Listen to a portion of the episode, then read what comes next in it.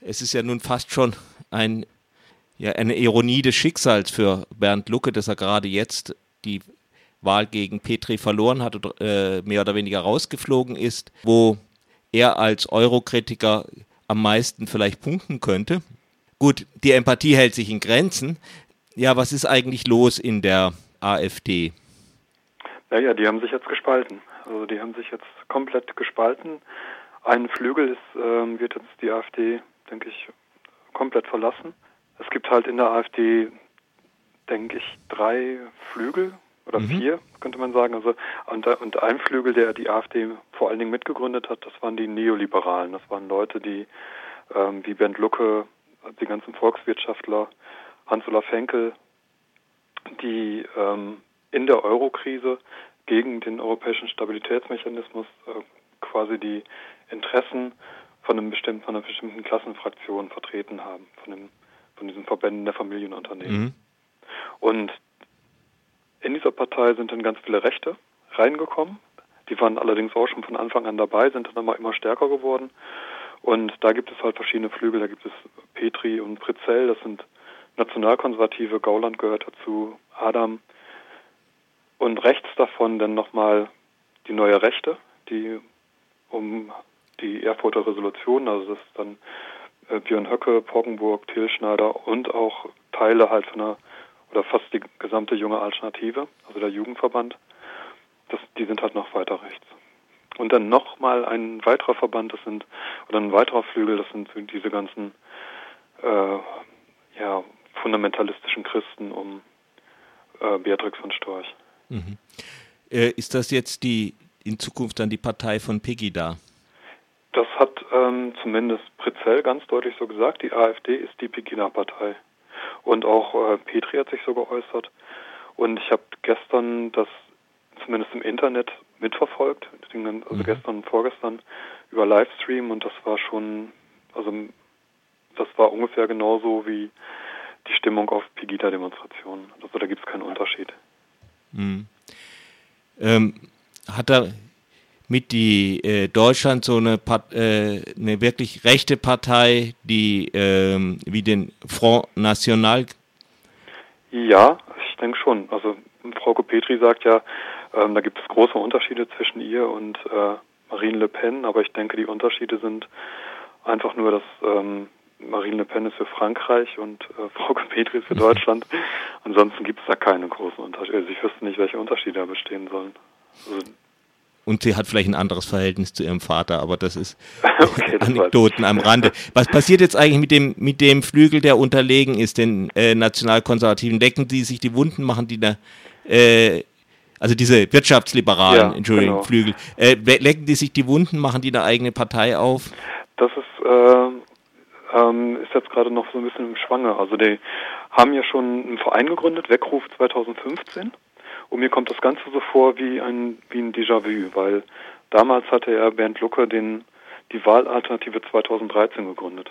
Und die Wahlalternative 2013 war erst ein Verein und die wollten zusammen mit den Freien Wählern zunächst in den Bundestag einziehen und dann haben sie sich davon abgespalten von den Freien Wählern und haben eine eigene Partei aufgebaut. Und jetzt haben die den Weckruf 2015 und es gibt sogar Gerüchte, dass die jetzt wieder auf die Freien Wähler zugehen aber Aiwanger, ähm, also der Chef von den Freien Wählern, hat schon gesagt, ähm, das wird nicht gut gehen, weil die Lucke und Henkel sind pro TTIP und die Freien Wähler sind gegen TTIP und außerdem wird er denen das auch nicht verziehen haben, was da damals passiert ist mit den Freien Wählern, dass die ähm, Wahlalternative quasi damals die Freien Wähler kannibalisiert hat, die also hm. den Strukturen aufgesogen hat. Das sind damals ganze äh, Kreisverbände übergetreten und so weiter.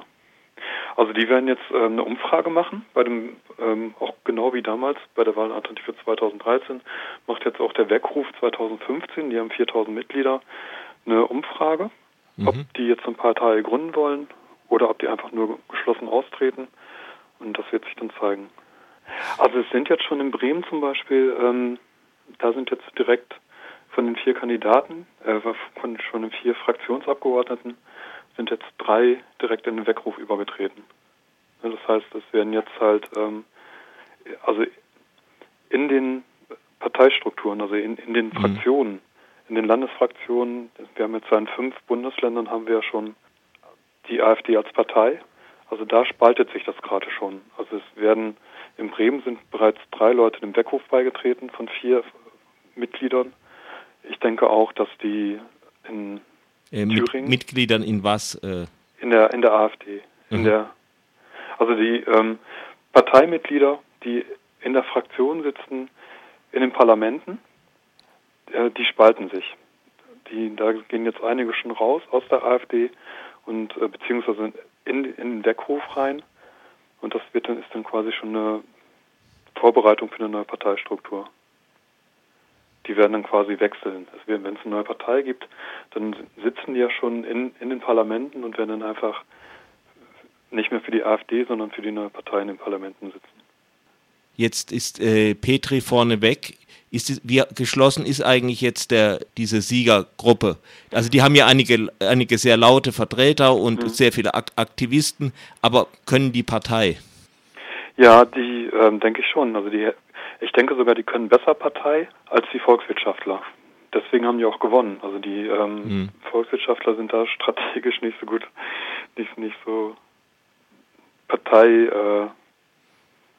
Also ich denke, die, äh, das ist Petri und die Leute können das besser. Da sind ja ganz viele Parteipolitiker dabei. Also da sind ja auch Leute wie Gauland und der auch langjährig in der CDU war, Staatssekretär, Staatssekretär war und so weiter. Also ich denke, die können Partei. Das Problem ist halt nur, die haben demnächst einen neuen Konflikt, der ansteht. Und das ist dann halt der Konflikt Petri-Höcke. Also der, der Konflikt zwischen den eher karriereorientierten Nationalkonservativen wie Petri und Pritzell auf der einen mhm. Seite und solchen Leuten wie die unbedingte neue Rechte um Höcke und Pockenburg und Hilschneider. Also so eine Wahl zwischen, zwischen Leute, die, die äh, zwischen Rechtspopulisten und NPD auf, vergrobt. Ja, NPD würde ich jetzt nicht sagen, aber schon neue Rechte, also ja, also mhm. mit, mit, mit faschistoiden Ideologieelementen.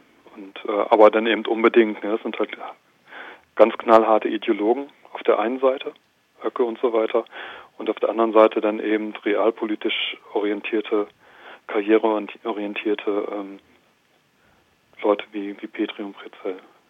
Wir gucken mal, was aus diesem AfD-Haufen noch alles wird. Ja, genau, ja. das bleibt jetzt sehr spannend, ne, also, was jetzt da. Ich denke halt, die ähm, haben aber gute Chancen, dass die wirklich ähm, 5% beim ja, also im Osten eh. Also Sachsen-Anhalter werden mhm. es wahrscheinlich schaffen, reinzukommen. In Mecklenburg-Vorpommern sind auch Wahlen im nächsten Jahr, da werden sie es auch schaffen.